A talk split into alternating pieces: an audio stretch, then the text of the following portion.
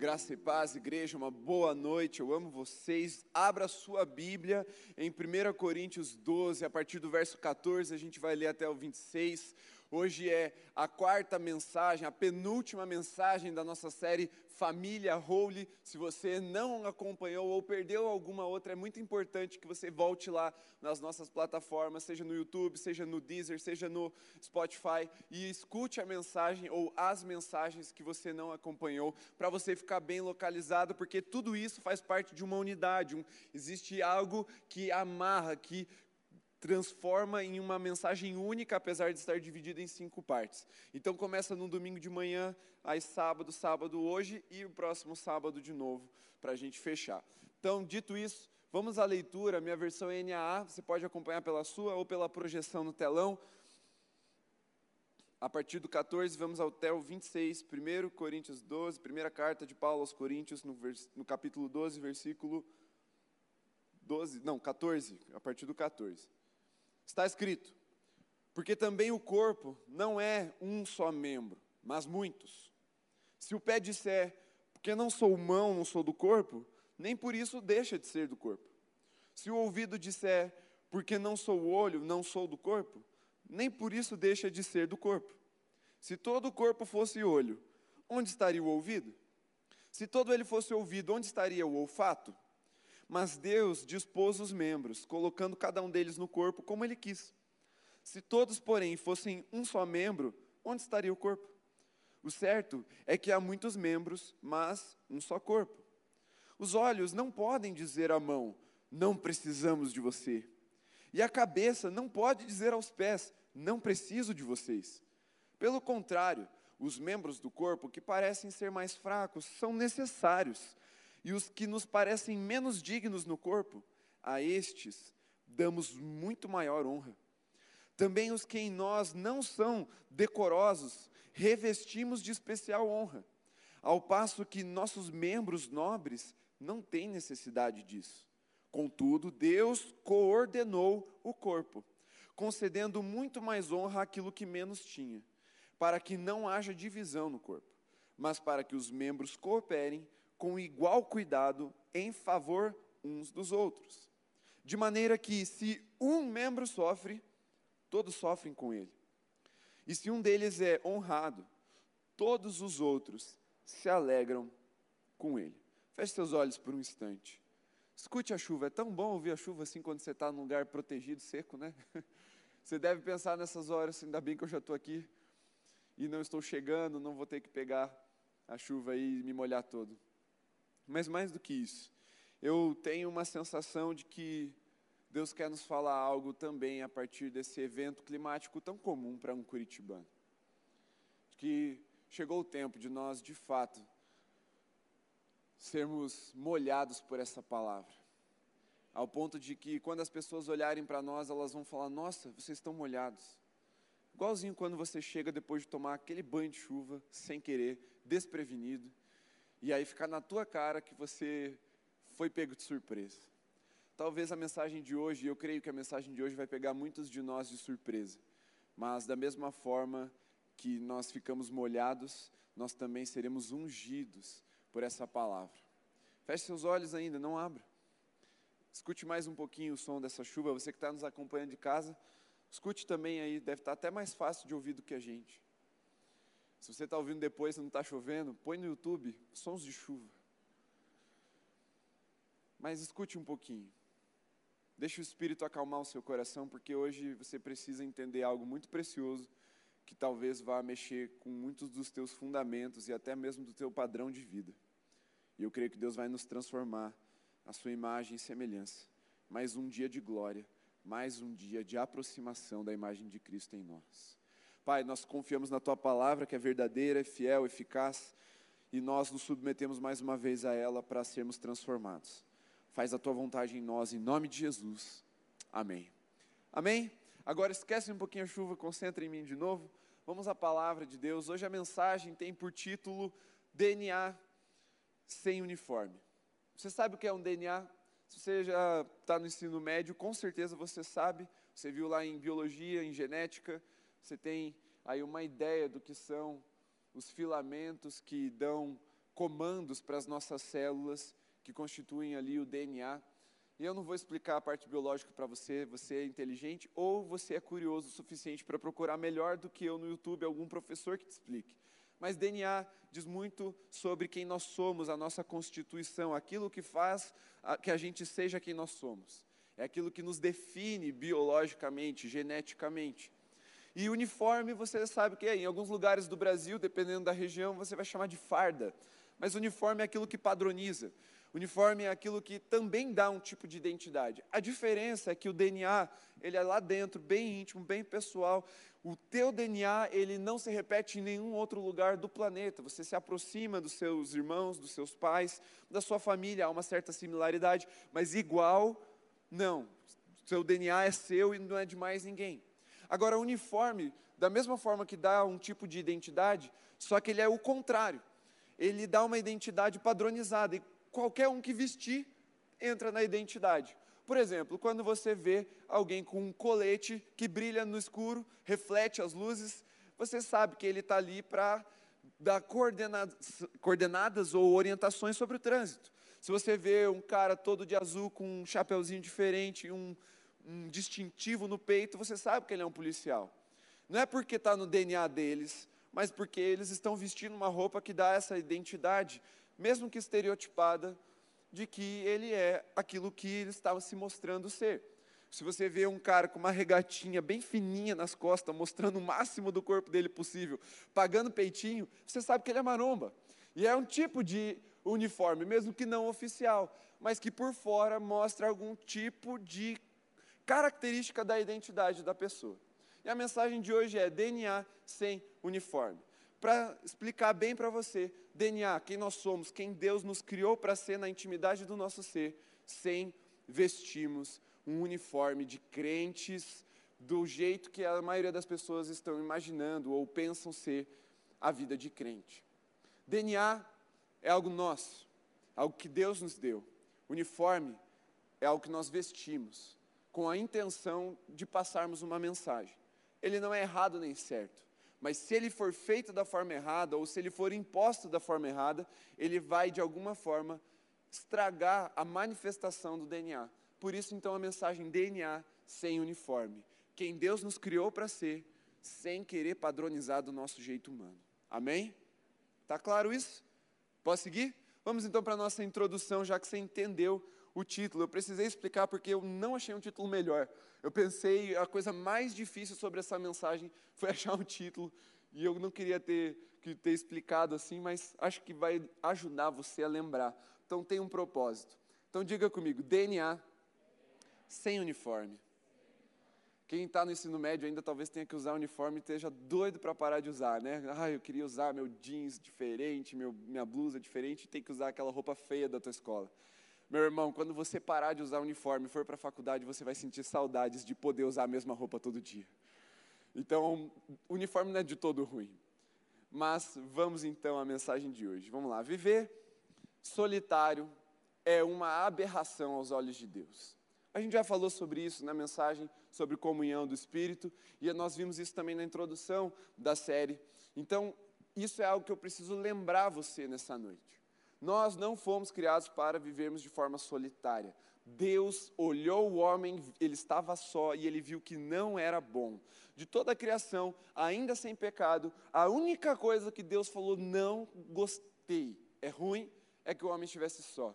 Então, por isso, você precisa entender e ter bem fundamentado no seu coração de que a solidão, não a solitude, a solidão, o estar só, isolado socialmente, é uma aberração aos olhos de Deus. Por quê? Porque está na nossa identidade, está em quem nós somos. O sangue de Cristo que está sobre nós, que é a nossa aliança com Deus, ele nos chama para reunião, para união, para unidade. Nós somos igreja, amém? Igreja é chamados para se reunir, para se juntar. Eu estou aqui já contextualizando, literalmente chamados para fora, mas para fora do quê? Da cidade, Para quê? Para se reunir. Então, igreja é reunião dos santos, é reunião dos filhos de Deus, está em quem nós somos, está no nosso DNA. Portanto, se nós vestimos esse uniforme de solitários, de isoladões, ou permitimos que o espírito dessa era, que é o espírito da individualidade, do egoísmo, do egocentrismo, ele nos isole, nós estamos dando brecha para que o inimigo seja bem sucedido nas nossas vidas e nós nos tornemos aberrações aos olhos de Deus. Por isso, de novo, e aqui eu estou repetindo um pouco nessa introdução aquilo que eu já falei nas outras mensagens. Se você diz assim, ah, é eu e Deus, minha fé é eu e Jesus. Jesus para mim é desse jeito e é desse jeito que importa. Você está se tornando uma aberração aos olhos de Deus. E não alguém mais espiritual, como muitas vezes dá o ar dessa frase. Por exemplo, não, eu, não, eu e Jesus a gente é muito, mas é só entre eu e Jesus. Parece que ele está passando a ideia de que ele é muito espiritual, que ele vive ali numa comunhão perfeita com Jesus, mas não é.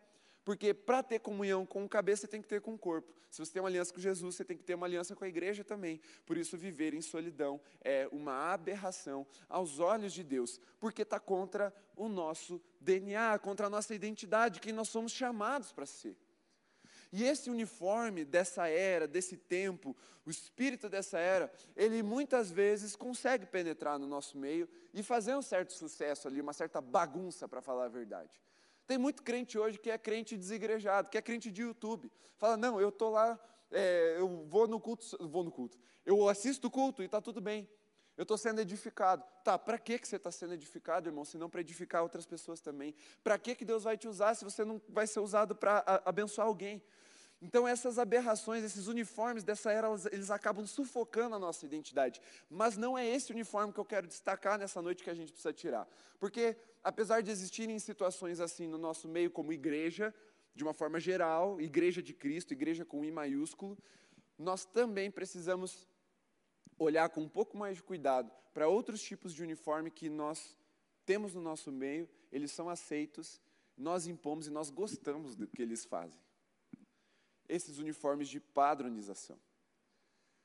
Se somos chamados para unidade, para união, para reunião, nós não somos chamados à uniformidade, porque uma coisa não necessariamente precisa da outra.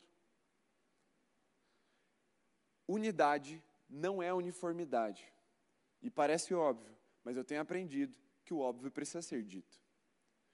Nós tendemos, nós temos uma inclinação de pensar que unidade significa necessariamente uniformidade, mas não é. Toda célula do nosso corpo possui o mesmo DNA.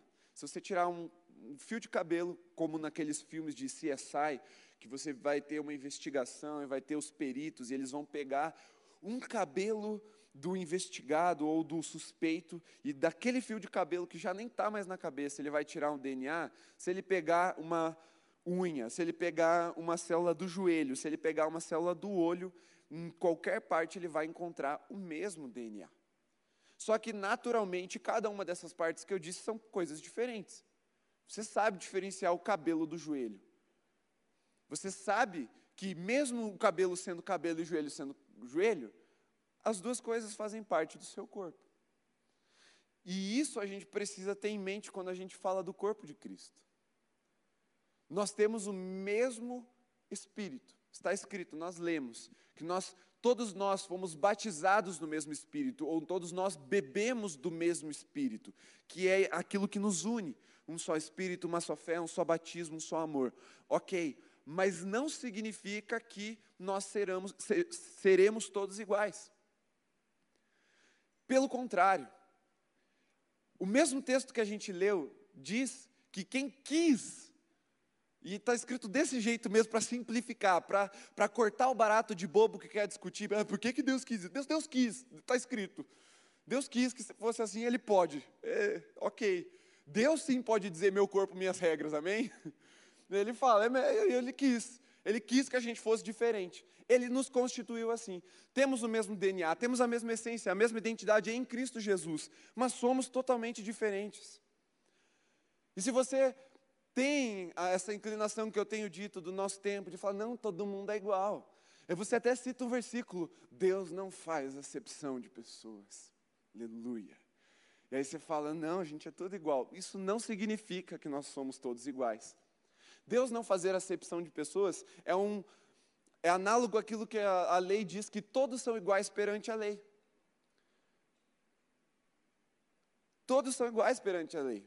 Deus não faz acepção de pessoas quando Ele julga. Não tem judeu, grego, é, é, grande, pequeno, homem, mulher. Ele está falando assim: todos serão julgados da mesma forma.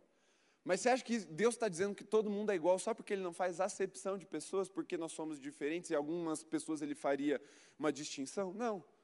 Até porque, e eu vou dar o ultimato argumento para você combater esse pensamento. Olha para quem está, olha ao seu redor, procura alguém igual a você e vem me apresentar e fale miseravelmente.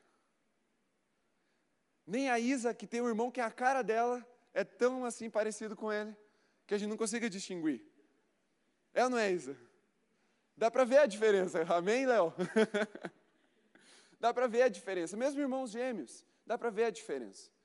Então não adianta você ficar forçando essa ideia, até meio cabulosa, de que todo mundo é igual.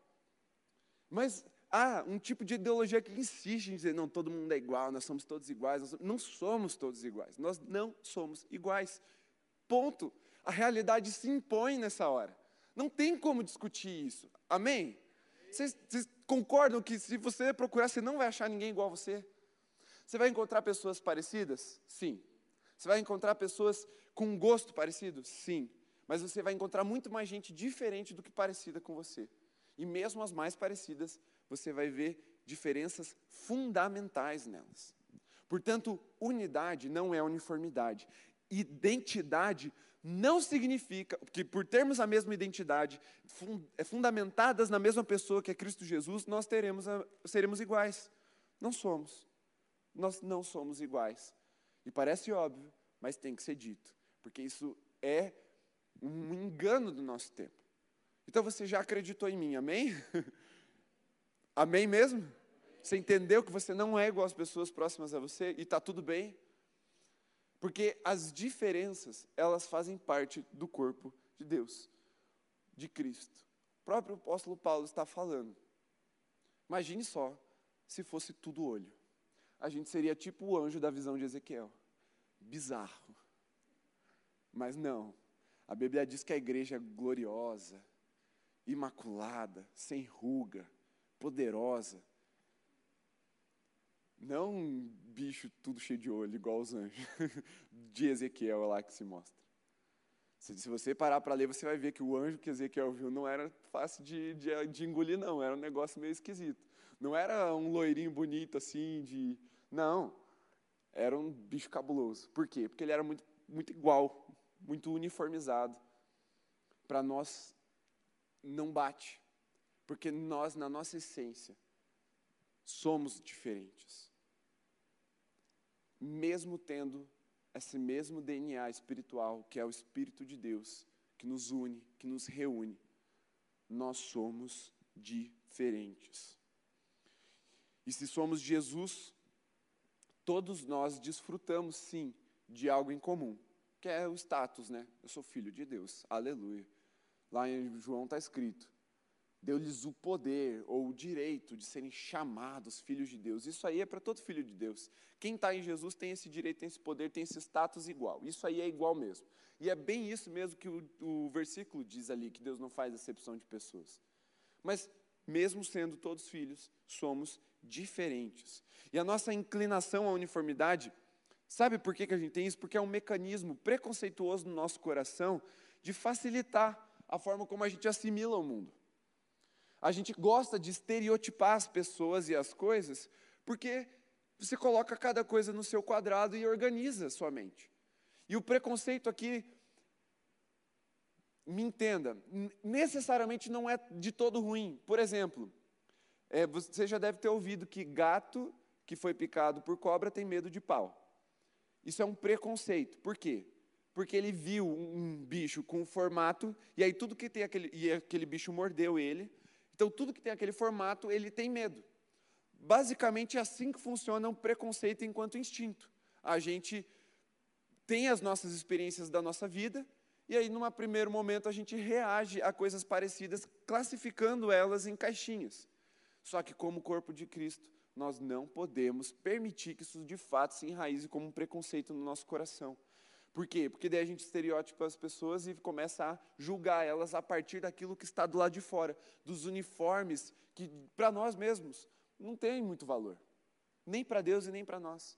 É esse tipo de uniformidade que Deus descarta e nós precisamos descartar também. Parar de estereotipar e achar que, porque eu tive uma experiência negativa, ou até mesmo positiva, com aquele tipo de pessoa, todo mundo que se veste parecido, fala parecido, tem o cabelo parecido, é igual. Não somos. E a gente precisa vencer isso. Porque isso não pode acontecer no reino de Deus. Porque nunca foi a intenção de Deus matar a nossa subjetividade e nem as nossas particularidades. Você pode repetir isso comigo? Não é a intenção de Deus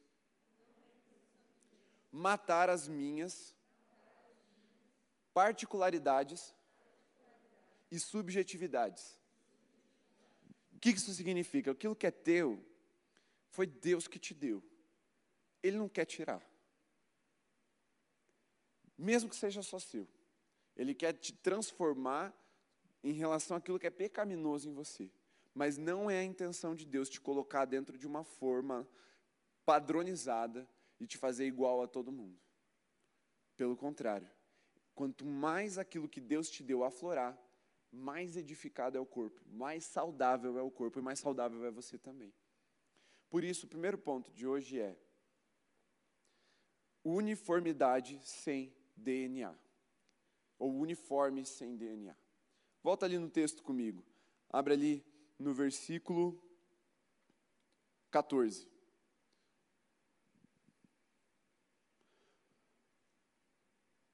Aliás, o 15. Se o pé disser, porque não sou mão, não sou do corpo, nem por isso deixa de ser do corpo. E o 16 está escrito assim: Se o ouvido disser, porque não sou olho, não sou do corpo, nem por isso deixa de ser do corpo. Presta atenção no que está acontecendo aqui. Claro que isso aqui é uma linguagem lúdica, um olho não fala, mas digamos que aqui a gente está entendendo que você e eu somos o olho aqui desse, desse texto. Pensa você, você e eu penso eu, eu aqui. Pensa você dizendo assim: olha, eu sou olho, mas porque eu não sou pé, eu não sou do corpo. A gente vai perceber uma, um complexo de inferioridade. O olho está olhando para outra parte do corpo, falando assim: ah, não sou aquilo, então acho que eu não sou do corpo, não. Isso acontece ou não acontece no nosso meio? Nós olhamos para pessoas diferentes de nós, normalmente pessoas que estão num, num, momento ou numa realidade de vida com Deus melhor do que a nossa, a gente fala, ó, eu não sou, não sou aquele cara lá, não sou aquela, aquela mulher lá, e, e eu então não sou do corpo. Vem um sentimento de, de inferioridade, de indignidade, falando assim, ah não, olha só, Lá todo mundo fala em línguas, por exemplo, e eu não, então, ah, então eu não sou. Lá todo mundo profetiza e eu não profetizo, então eu não sou, não sou desse, desse corpo, eu não pertenço a esse lugar. Lá todo mundo canta bonito e eu pareço uma taquara cantando. Aí eu não, não, não, sou, não. Esse sentimento de inferioridade é um engano que o inimigo coloca na nossa mente para nos afastar mesmo. E talvez você já tenha pensado assim sobre Talvez esse lugar, ou outros lugares, ou a igreja como um todo, você foi se aproximando da igreja, do corpo de Cristo, do próprio Cristo, e você foi percebendo pessoas muito diferentes de você, pessoas que têm é, funções mais de destaque do que você, e aí por não ter aquele dom, por não ter aquela cargo, aquela função, aquele objetivo, aquela, é, é, aquela visibilidade, você fala, ah, eu não sou igual o outro, tá vendo? Ah, coitado, então eu não sou do corpo. E aí o inimigo te prende na solidão por causa desse sentimento de inferioridade. Porque ele te engana. Ele faz você acreditar que se você não pôr um uniforme estético lá de fora, você não tem o mesmo DNA. Por isso, o primeiro ponto é uniforme sem DNA. Porque isso é o engano da inferioridade. De queremos achar que se vestirmos o uniforme por fora, o nosso DNA vai mudar, mas não. Se estamos em Cristo, o nosso DNA já mudou, o nosso DNA já é do céu, o nosso DNA já é o mesmo do corpo. E aí não importa se eu estou vestindo a mesma roupa ou não, se eu estou cantando do mesmo jeito ou não, se eu estou é, tendo os mesmos dons ou não. O meu DNA é o mesmo, eu estou em Cristo Jesus, o mesmo Espírito está em mim, eu bebi do mesmo Espírito.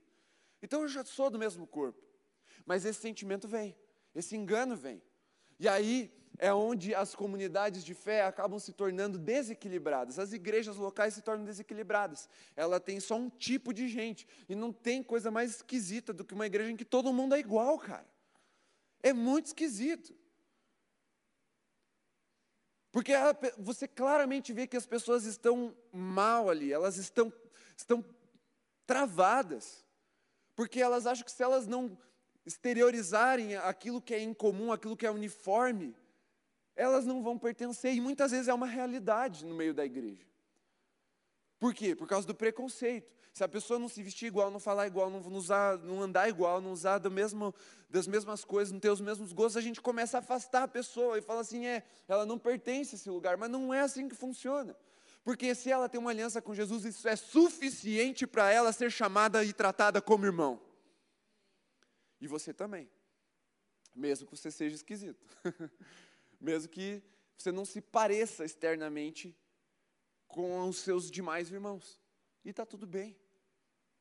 Porque o uniforme sem o DNA sufoca, mata, frustra a fé e o fluir do Espírito Santo no meio da igreja.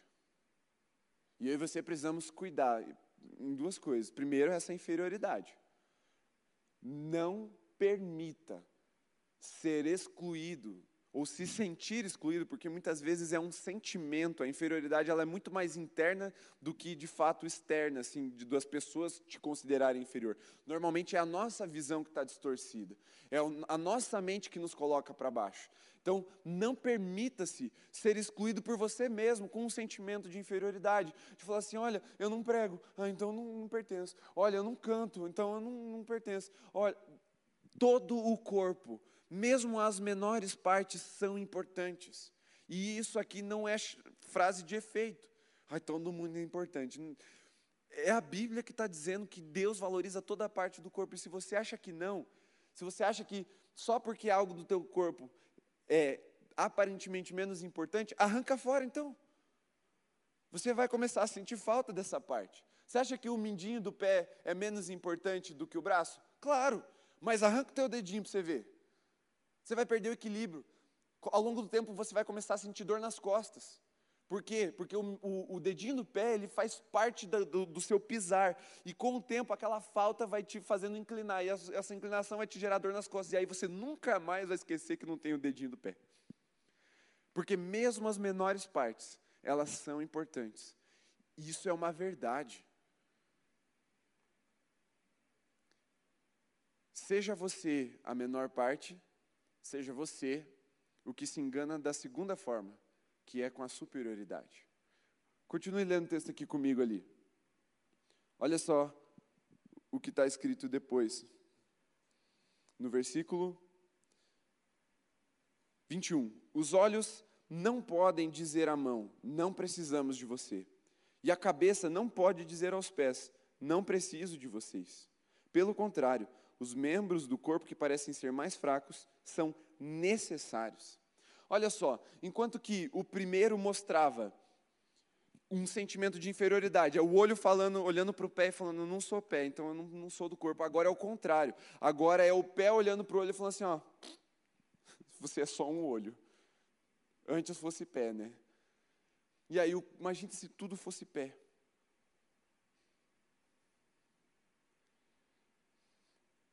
E esse é o segundo engano de um uniforme sem o DNA. É de acharmos que todo mundo tem que ser igual a gente. Enquanto que o primeiro, a inferioridade, pensa, todo mundo é diferente, eu sou diferente e não pertenço, o outro fala assim, o diferente não pode pertencer, tem que ser todo mundo igual a mim. Olha que bizarro isso, e é a nossa vida mesmo que está sendo descrita nessa palavra. A gente é arrogante demais, e pensa que se as pessoas fossem mais parecidas com a gente, o mundo seria melhor.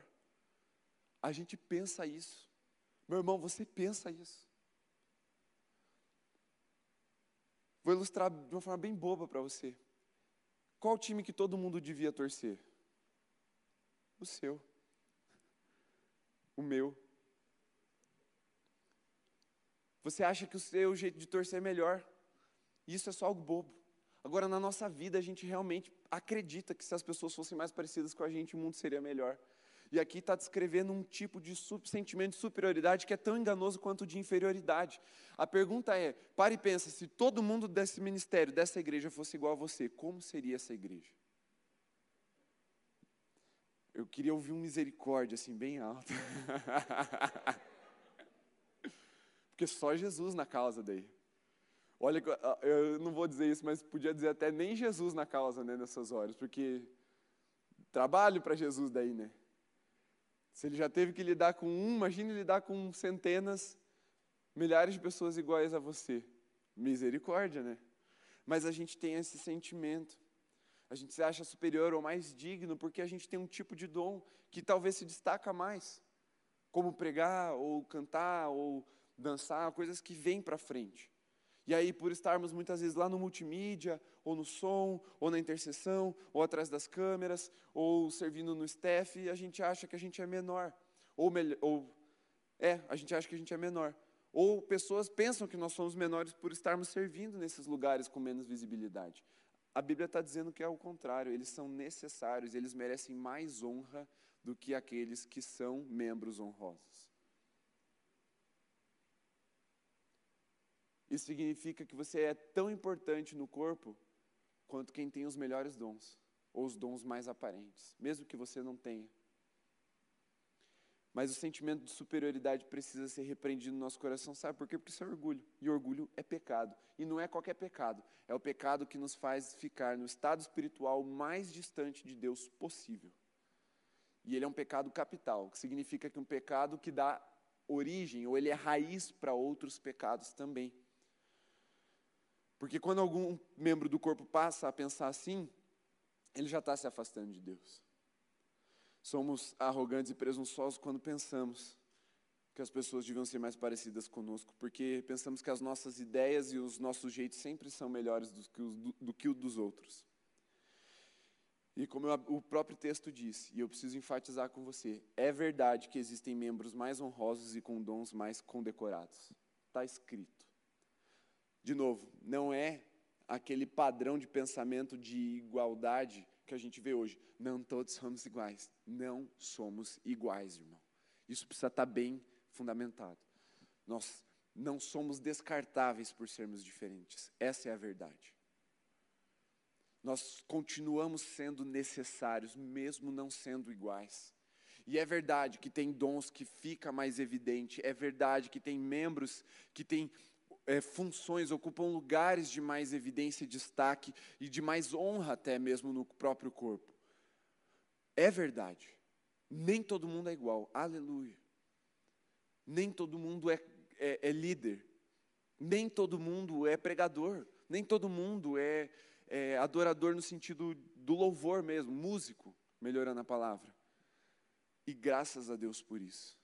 Imagine uma igreja só de músicos, misericórdia. Jesus é bom. Né? Graças a Deus, a gente não tem uma igreja só de músico. Porque em vez de adorar, os músicos iam ficar falando, nossa, desafinou. E apagar o fogo do Espírito, misericórdia. Porque o músico pensa que o louvor só foi top, o céu só desceu quando ele estava no altar, né? Quando ele está ali, ele está ali assim, hum, não vou nem pular, porque não está tão bom assim. Música é, só Jesus na casa. Tem um sentimento de superioridade. Mas mesmo nós sendo diferentes, gente, não significa que não somos importantes ou necessários. A gente precisa vencer esse sentimento de superioridade para a gente não desprezar ninguém. Até os menores e mais fracos são necessários. E o, o texto diz: a eles nós dedicamos mais honra. E o que, que significa mais honra nesse caso? Honra é tratar com distinção, ou seja, é dedicar um tempo especial, uma forma especial para lidar com essas pessoas. Porque é para ser feito desse jeito. O mesmo texto diz que os membros que já são mais honrosos, eles não precisam disso. Mas aqueles que são considerados mais fracos, eles precisam ser tratados com mais honra, com mais distinção, com um tratamento especial, com um tempo dedicado. E muitas vezes a gente acha que quem é top, quem está lá bombando no ministério, é que precisa ficar o tempo todo no gabinete do pastor. Não dá, meu irmão. As pessoas que eu mais atendo não são as pessoas mais top, são as pessoas que mais precisam mesmo. Que ainda estão em lugares desonrosos no corpo, ainda estão chegando, estão chegando muitas vezes feridas, machucadas e precisam dessa distinção. São fracos na fé, são novos na fé. E eu e você temos que ter essa paciência para lidar se achamos que estamos em lugares é, mais honrosos, se achamos. Porque quem acha que está de pé, cuidado para que não caia. Então são dois enganos do uniforme sem DNA. De achar que a gente é inferior por ser diferente ou de achar que a gente é superior a alguém que é diferente. O inimigo trabalha com força no meio da igreja para que isso aconteça e as pessoas se sintam excluídas. Mas graças a Deus, pelo Espírito Santo em nós, que nos leva a viver como um corpo saudável, um corpo vivo, um corpo vibrante, um corpo que ama, um corpo cheio de misericórdia uns pelos outros, de amor uns pelos outros. Graças a Deus, que Jesus não olhou para a gente e falou: hum, eles são muito diferentes de mim, não vou, não vou amar. Graças a Deus, Jesus olhou para nós e falando, mesmo a gente sendo miserável, Ele nos amou, nos amou até a morte, morte de cruz. Graças a Deus, que nós não fomos alvo do mesmo amor que nós dedicamos aos diferentes. Mas pense, se Jesus te tratasse como você trata o diferente. Não se sinta superior. Vença esse pecado do orgulho, da superioridade. Trate os outros como irmãos, com misericórdia, amor, com honra, preferindo uns aos outros em honra e amor. E vocês vão ver o céu fluir através da vida de cada um de vocês. Nós veremos isso acontecer. Amém? Amém. Segundo ponto é DNA livre para obedecer. O DNA, ele é, apesar de ser uma estrutura biológica, orgânica, ele tem uma série de comandos, como se fosse um algoritmo, uma programação. Tá certo? Funciona assim, né?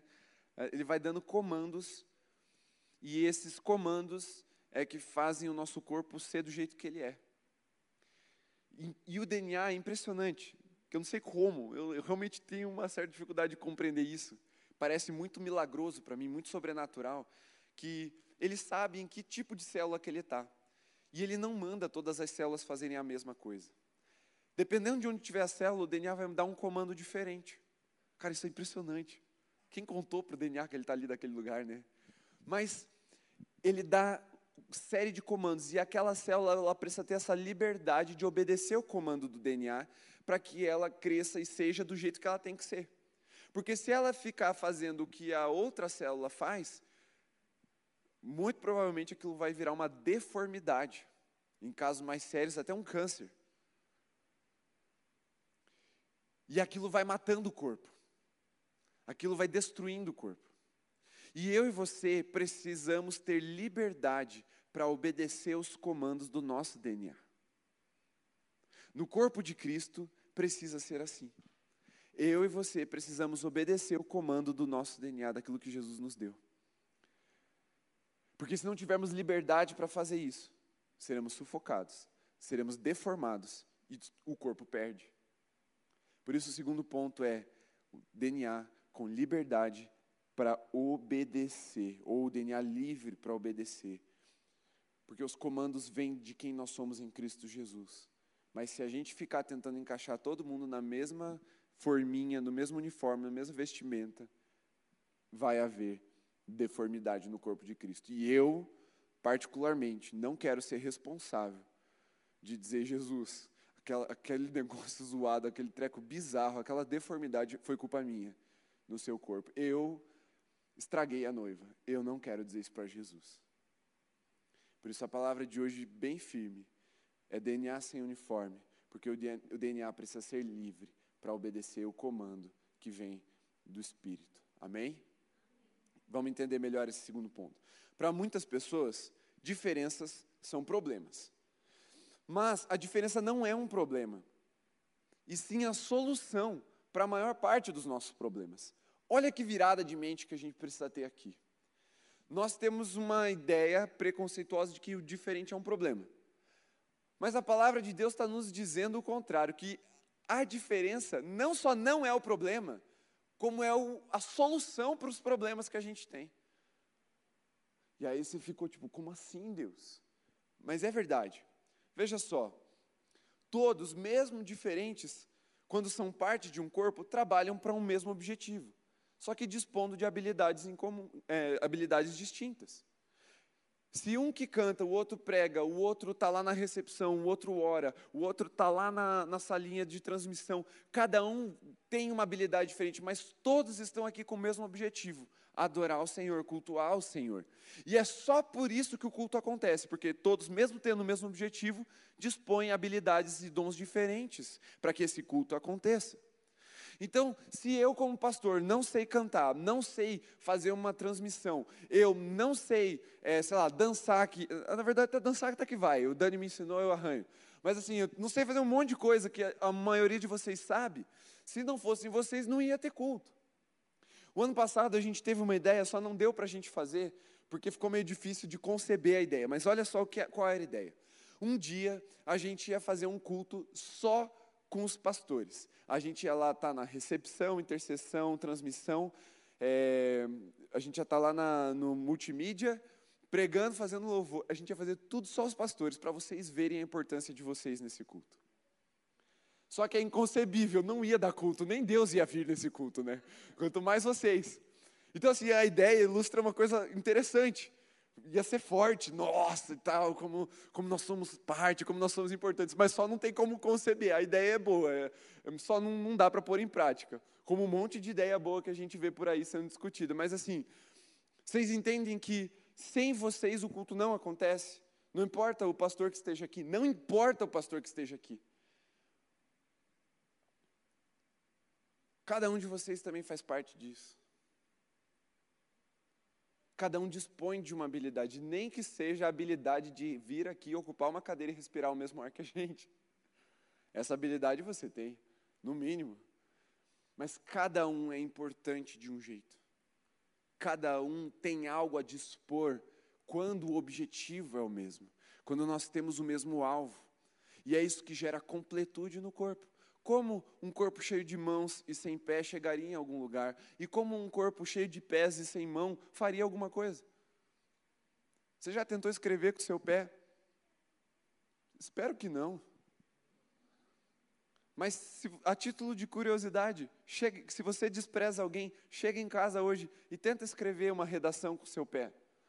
Não é digitando, tá? É com um lápis ou, ou caneta mesmo. E aí você lembra que tem um irmão que é, que é mão e você é pé. Aí você vai entender como valorizar essa pessoa. Mas vou te dar um exemplo um pouco melhor para você entender como as diferenças são soluções. Nós temos, presta atenção, eu e você, você também, seu abençoado, sua abençoada, a solução para a vida de todo mundo, menos para a nossa. A gente sabe dar conselho para qualquer tipo de problema, pode ser mais cabuloso do mundo.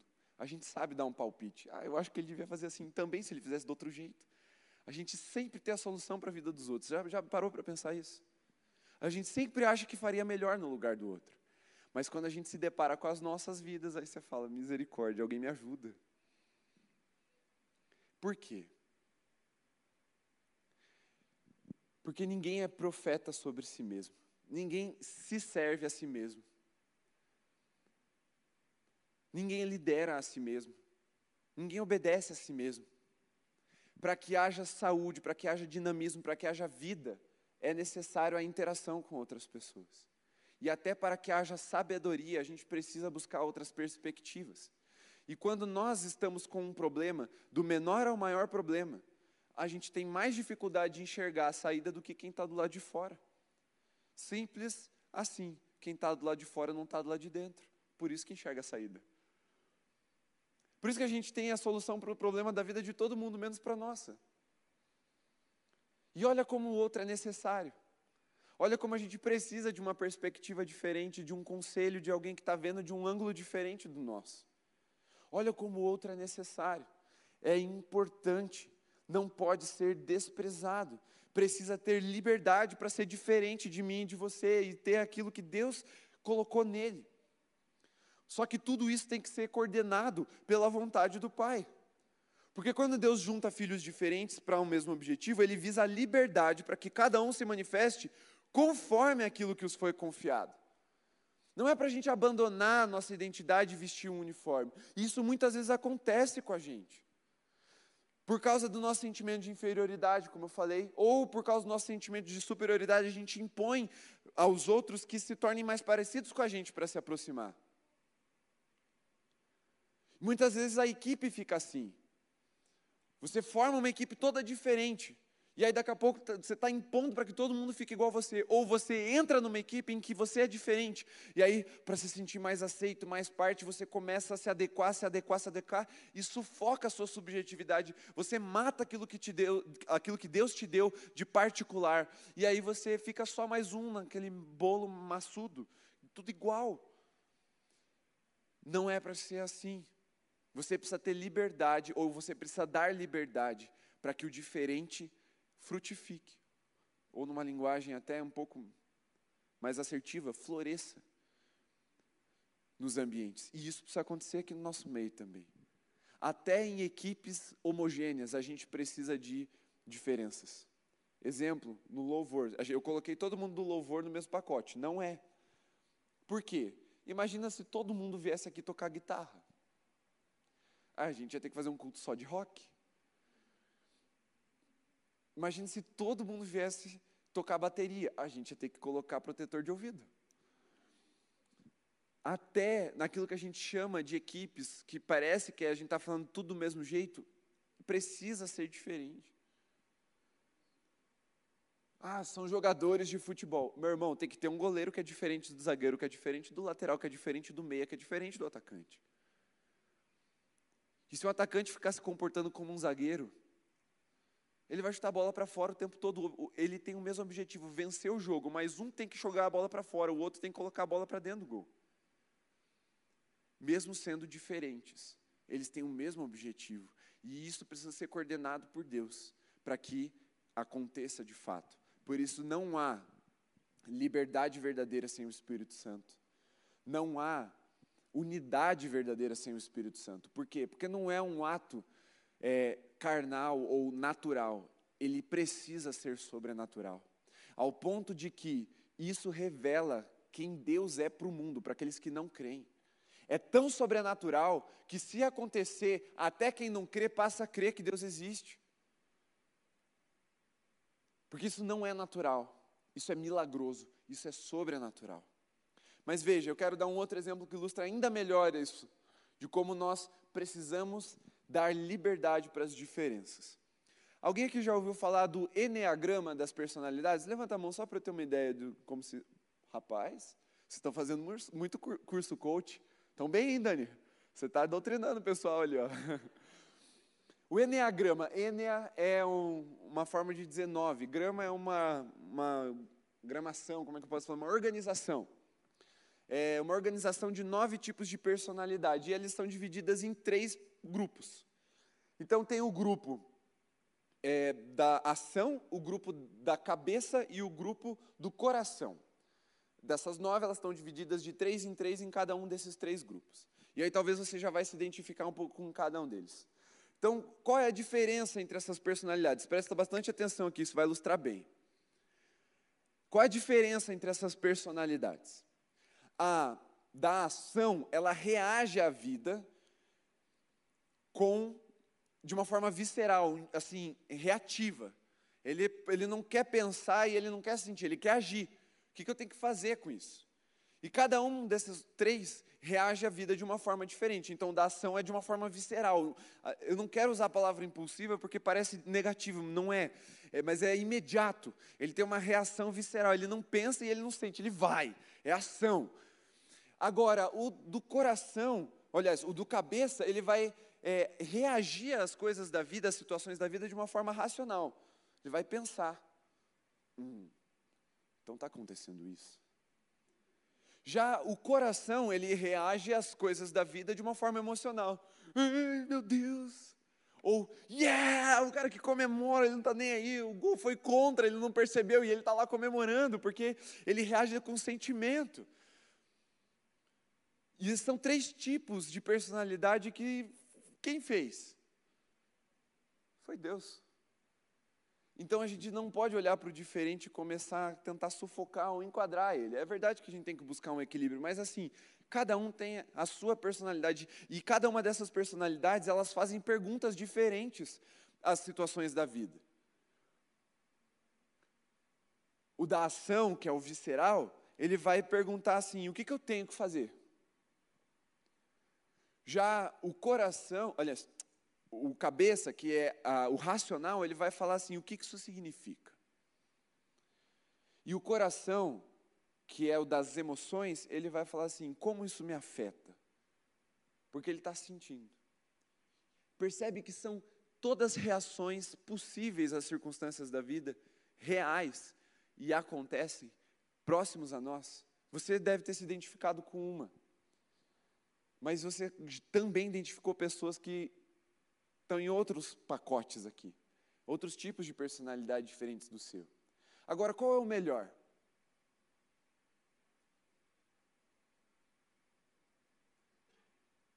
O melhor é que todos estejam trabalhando juntos com o mesmo objetivo. Por quê? Uma situação desastrosa. Vamos lá. Um drama que a gente viveu. Vou pegar uma para não ficar engraçado esse exemplo. Uma morte na família. Vivemos um tempo de pandemia. Eu acho que todo mundo aqui conhece alguém que morreu nos últimos dois anos, ou por Covid ou por alguma situação assim é, relativa ao Covid. Alguém morreu na família. O primeiro, que é o da ação,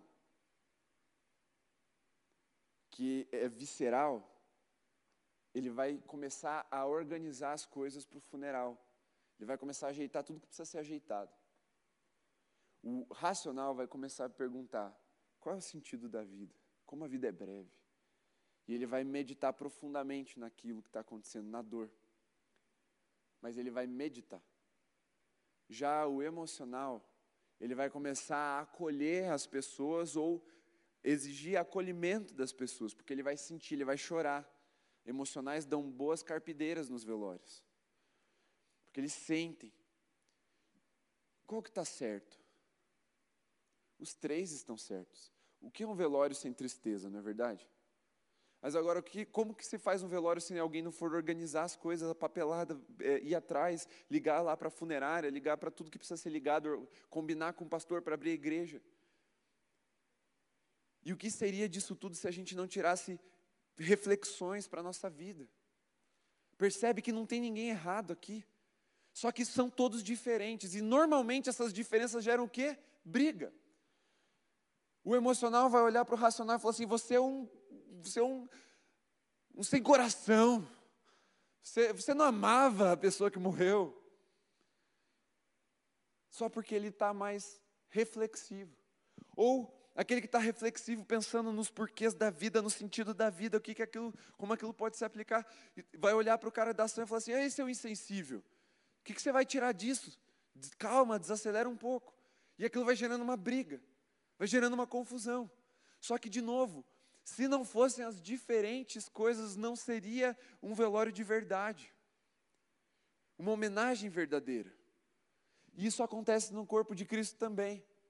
Cada um de nós, de forma diferente, cooperamos de uma forma diferente para que o mesmo objetivo se cumpra. Cristo seja glorificado e a igreja seja edificada. Só que é diferente.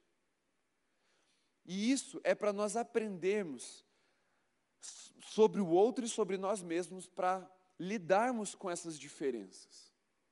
Porque aquilo que nós normalmente chamamos de pessoas difíceis, como vimos hoje no Flechas, na verdade não são pessoas difíceis, são pessoas diferentes, que as atitudes delas são difíceis para nós, porque nós também somos diferentes daquela pessoa. Se eu enxergo o mundo de forma visceral, da ação, eu vou ter dificuldade de entender o racional. Se eu for racional, eu vou ter dificuldade de entender o, o emocional. E aí esse ciclo fica. Mas é importante a gente olhar e falar assim, cara, não tem ninguém errado, vocês só estão reagindo à vida de forma diferente. Vocês estão fazendo perguntas diferentes. E isso acontece muito no corpo. Vocês não têm ideia de como isso acontece constantemente no corpo. E nós precisamos dar essa liberdade. Porque quando nós oprimimos o diferente ou taxamos o diferente de errado ou de pecado, e tem gente que faz isso mesmo, nós estamos sufocando e matando o que nem Deus quis sufocar e matar, pelo contrário, Deus libertou e fez florescer. E essa é a importância do diferente no corpo. É por isso que o DNA precisa ser livre para obedecer os comandos que os constituem. É por isso que a gente precisa ser livre para expressar a nossa própria adoração. Eu vou usar o um exemplo da Rebeca aqui. Rebeca é uma artista. Eu não sou. Ponto. Eu não sei adorar ao Senhor através das artes. Não sei. Eu não sei pintar. Nem com giz de cera. Para ensinar a Luísa, eu tenho dificuldade. Mas ela sabe. Agora, se eu quiser que todo mundo adore do mesmo jeito que eu, que desastre. Mas a gente conversou ano passado e o Espírito Santo nos levou a idealizar ou a sonhar que esse ano nós teríamos uma escola de artes para pessoas que têm esse tipo de dom para adorar o Senhor com as artes, mesmo que isso não tenha nada a ver comigo, porque não é sobre mim, é sobre o corpo de Cristo. E aqui o corpo ele é livre para crescer em todas as áreas. Então a gente vai ter uma escola de artes. A Rebeca vai comandar pessoas que adoram dessa forma, mesmo que sejam três, quatro só no corpo, não tem problema. Mas eles têm espaço para adorar o Senhor da forma que Deus os chamou para adorar. Mesmo que eu não imagine nada disso. Se a Rebeca vier, pastor, eu preciso de ajuda, eu falar assim, misericórdia, vamos orar, porque eu também vou precisar de ajuda. Não sei o que orientar ela. Mas eu falei assim: olha, busque quem você precisar, eu posso te ajudar a buscar as pessoas, mas eu não sei, não tenho referência disso. Mas é diferente. E se eu aprender que Deus fala também através do diferente, eu vou ser muito mais edificado. Amém? Vocês estão comigo? Entenderam os exemplos que eu dei? Ficou claro por que uniforme sem DNA é tão ruim? E por que, que o DNA precisa ser livre para obedecer? Porque quem deu esse, esse comando foi o próprio Deus. E se não obedecer, ele vai se deformar, ele vai gerar problema, ele vai, ao invés de solucionar, ele vai causar problemas. Vocês estão entendendo bem, gente? Você está entendendo ao ponto de conseguir se colocar em oração por quem é muito diferente de você e você não entende, você acha que uma pessoa toda errada. Você está entendendo ao ponto de que você está ouvindo Jesus te chamar para amar pessoas diferentes, para se aproximar de pessoas diferentes de você. Você está entendendo ao ponto de dizer sim para esse chamado e aprender a valorizar quem é diferente de você, as perspectivas, as reações à vida que são diferentes da sua? Porque Paulo teve que escrever uma carta aos coríntios para que eles entendessem isso, e essa carta vale para nós.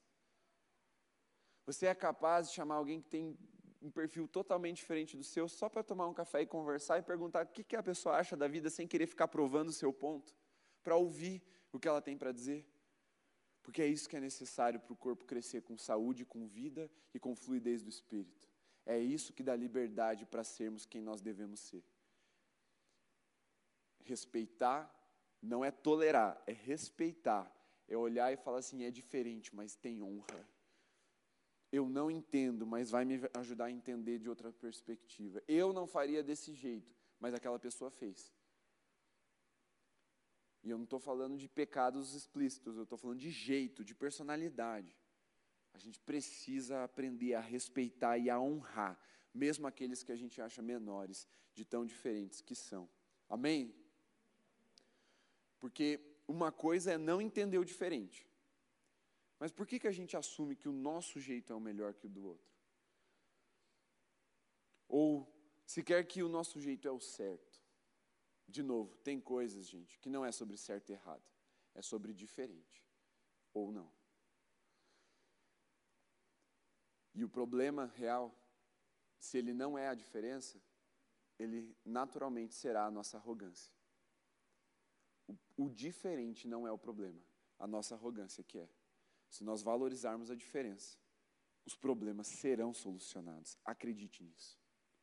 E aqui um desafio para você, preste bem atenção. Se você está com um problema na sua vida, no ministério, na célula, qualquer coisa nesse sentido, procure alguém bem diferente de você e compartilhe e pergunte o que, que a pessoa tem para te oferecer de conselho, de direção, de perspectiva. Talvez você encontre a solução. Talvez você só não encontrou a solução ainda, porque você está procurando em lugares iguais, pessoas que pensam igual a você. Talvez o que você precise seja ouvir algo diferente do que você pensa, deixar a arrogância e o orgulho para trás e caminhar em direção à solução. Amém? Vocês estão me encarando com uma cara meio diferente assim. Vou olhar para a câmera que me olha do mesmo jeito sempre. Muitas vezes desprezamos o outro porque somos incapazes de enxergar o que Deus colocou no coração dela por ela ser diferente. Vamos vencer os nossos estereótipos. Vamos saber valorizar. E a gente vai ver o poder de Deus fluindo de forma sobrenatural, de forma muito mais abrangente. E para a gente concluir, fique em pé no seu lugar. E não é para você pensar que a gente está acabando, nós de fato estamos acabando. Mas olhe bem para mim aqui, ó. Eu quero muita atenção de vocês agora, porque esse fechamento é uma série de verdades que você precisa guardar no seu coração. Olhe para mim aqui. Para concluir, nós somos uma família com diferentes membros e diferentes funções. Nós somos um corpo com diferentes membros, funções e dons. Pensa numa família aí. Se você está com dificuldade, pensa na minha família. Eu, a Camila e a Luísa. Agora pensa se a gente fosse tudo a minha, todo mundo igual. Dificilmente seríamos uma família. Ainda bem que a Camila é bem diferente de mim e a Luísa é bem diferente de nós dois, apesar de termos similaridades.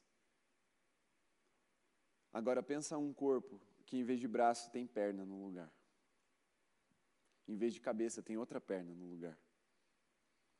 Em vez de pé direito e pé esquerdo, todos são pés direitos. A imagem está ficando feia, né? É porque não é para ser assim. É para sermos um corpo com diferentes membros, com diferentes funções e diferentes dons. Temos o mesmo DNA, pois bebemos do mesmo Espírito, é o que está escrito. Espírito aqui com um E maiúsculo, é o Espírito Santo. Nós fazemos parte de algo maior do que nós mesmos. Mas Deus não te colocou em um uniforme. Deus quer libertar seu DNA espiritual para que ele possa frutificar e despertar dons de acordo com aquilo que ele mesmo te confiou. O seu dom tem valor aqui, porque aqui é o corpo de Cristo. E ele te deu esse dom. Então ele serve para a edificação da igreja e para a glorificação do nome de Jesus. E por último, menor ou maior, se um sofre, todos sofremos. Se um é honrado, todos nos alegramos com ele. É como Paulo termina esse trecho. Se um membro sofre, todo o corpo sofre. Se um membro é honrado, todos nós nos alegramos com isso. Eu sei que isso é muito difícil, mas é o jeito perfeito da gente concluir. Porque se de fato isso for uma realidade para nós, nós somos um corpo. Você não vai sofrer de verdade, você não vai sofrer por aquilo que você não ama, você não se importa, com aquilo que não está conectado a você. Você pode simpatizar, ou até empatizar em relação a desastres, catástrofes, mas você não está sofrendo por causa daquilo, porque você não faz parte daquilo. Agora, se você sofre pela dor do outro, se alguém perto de você está sofrendo, você está sofrendo junto, isso é um sinal de que você é corpo de Cristo. Da mesma forma, e tão espiritual e difícil quanto sofrer junto com os que sofrem, é se alegrar por aqueles que são honrados. O dia que você se alegrar porque o outro foi honrado, sem ninguém nem lembrar de você, você faz parte de um corpo. Agora, se você se entristecer porque o outro foi honrado e você foi esquecido, se converta, meu irmão. Você precisa de Jesus na sua vida. E você precisa que Jesus te coloque na vida verdadeira. Na videira verdadeira, te coloque no corpo. Porque você não faz parte de um corpo se esse é o teu tipo de comportamento, de pensamento. Isso é algo importante para nós refletirmos, porque isso vai nos validar se de fato formos corpo. mas isso vai nos alertar se não formos. Feche seus olhos. Essa, essa conclusão é tão importante, porque ela pode ser o teste. Se der positivo, você vai para o céu. Se der negativo, você está indo para o inferno. Mas eu quero te dar uma boa notícia, você que entendeu que está dando negativo. Ainda é tempo de você se converter a Jesus, se arrepender dos seus caminhos, ser inserido num corpo e ir para o céu junto com a gente. Mas você precisa confessar Jesus, fazer uma aliança com Ele, e fazendo uma aliança com Ele, fazer uma aliança também com o corpo de Cristo. Sonde o seu coração por um segundo, ou por alguns segundos. Você tem se importado com quem está próximo a você e sofre? Ou você está muito autocentrado? A sua dor é sempre a maior do que todo mundo, a sua dor não te permite nem se importar com a dor do outro. Ou você não, não se alegra com o fato de alguém estar tá sendo bem sucedido, sendo honrado, sendo reconhecido. Se o seu nome não for citado, se o seu papel não tiver sido claramente evidenciado. Eu não posso ser taxativo de dizer que você não, não aceitou Jesus, ou você não foi transformado, porque talvez você esteja vivendo um momento de distância, mas você está distante. Então, no mínimo, você está distante de Jesus, se o seu coração tem dado esses sinais. Você não consegue se alegrar com o sucesso e com a honra dos outros e você não consegue sofrer com o sofrimento dos outros, é um sinal de que você ainda precisa se converter ou se reaproximar de Jesus. Mas como eu disse, a boa notícia é dá tempo, você pode fazer isso agora.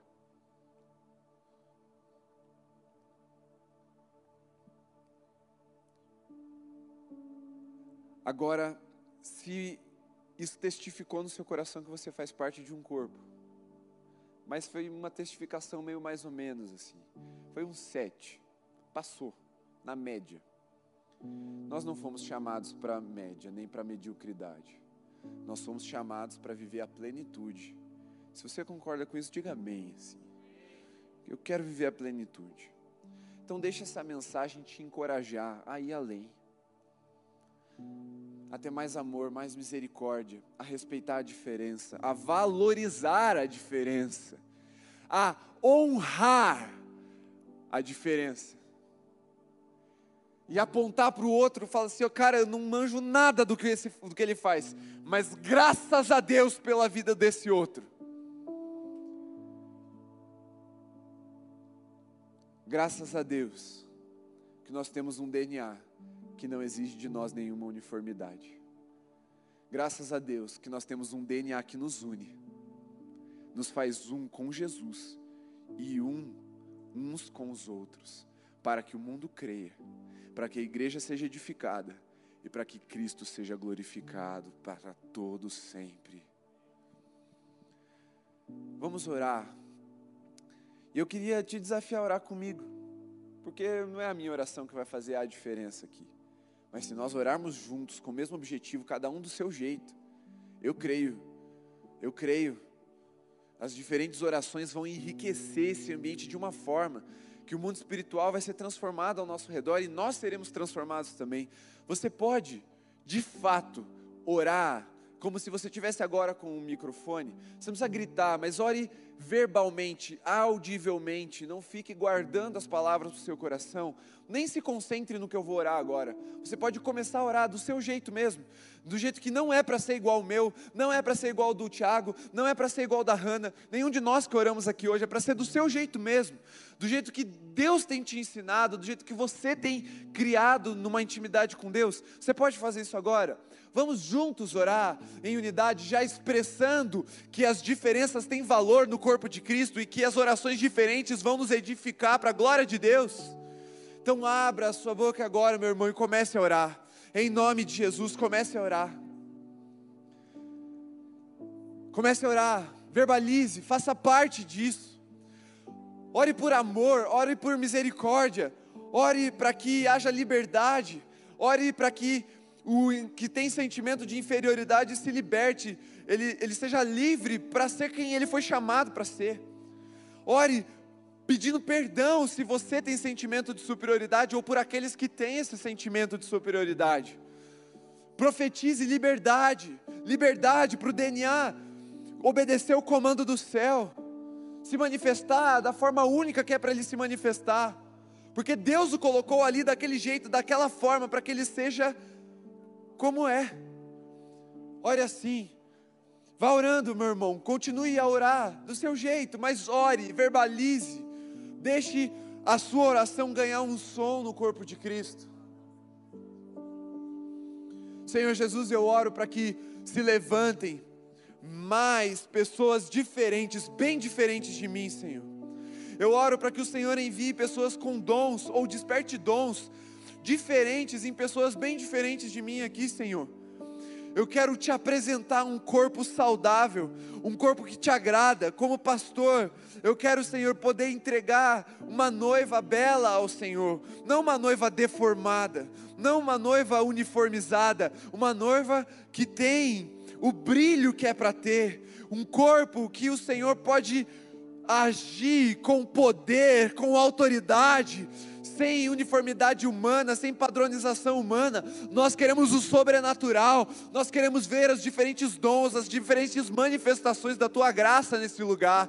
Por isso, faz, Senhor, suscitar do, daquilo que é único, daquilo que está lá dentro, no particular de cada um para que haja riqueza no nosso meio, Senhor, sabedoria na multidão de conselhos, para que haja plenitude nas perspectivas em relação às circunstâncias da vida, para que haja mutualidade, convergência em um mesmo objetivo, para que a igreja seja edificada e o Senhor seja glorificado, em nome de Jesus, amém.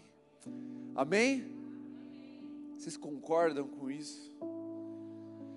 É muito bom você estar tá aí e ouvir uma mensagem como essa, se você é o diferente que se sentia inferior. Mas não é tão bom a gente ouvir quando a gente percebe que nós estamos excluindo o diferente.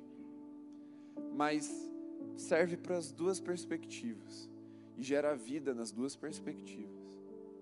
Coloque em prática, ainda hoje, essa mensagem. Mesmo que você não consiga sair hoje com a pessoa, você não, você não veio preparado, você vai para casa, tá tudo bem. Mas hoje ainda, manda uma mensagem para alguém ou conversa com alguém no final do culto e chama para comer uma pizza, para ir na sua casa, ou se convida, meu irmão, seja ousado. É teu irmão, vocês têm o mesmo pai. Fala assim: vou na tua casa, meu irmão, semana que vem. Mas coloque em prática não permaneça na solidão. A, a, a série está acabando. A, sábado que vem é a última. Nós vamos fechar numa parada bem massa que a gente vai fazer aqui. Mas não espere acabar para daí talvez você colocar em prática. Vá colocando em prática. E deixe os testemunhos serem construídos aí. Amém? Coloque suas mãos assim como nota de quem recebe. Que o amor de Deus, o nosso Pai, que a graça do nosso Senhor Jesus Cristo e que a comunhão do Espírito Santo seja sobre você, sobre sua casa, sua família, toda a igreja de Jesus, espalhada por toda a terra hoje e até que ele venha. Amém. Amém? Glória a Deus. Nos despedimos de você que está em casa. Deus abençoe, meu irmão. Boa noite.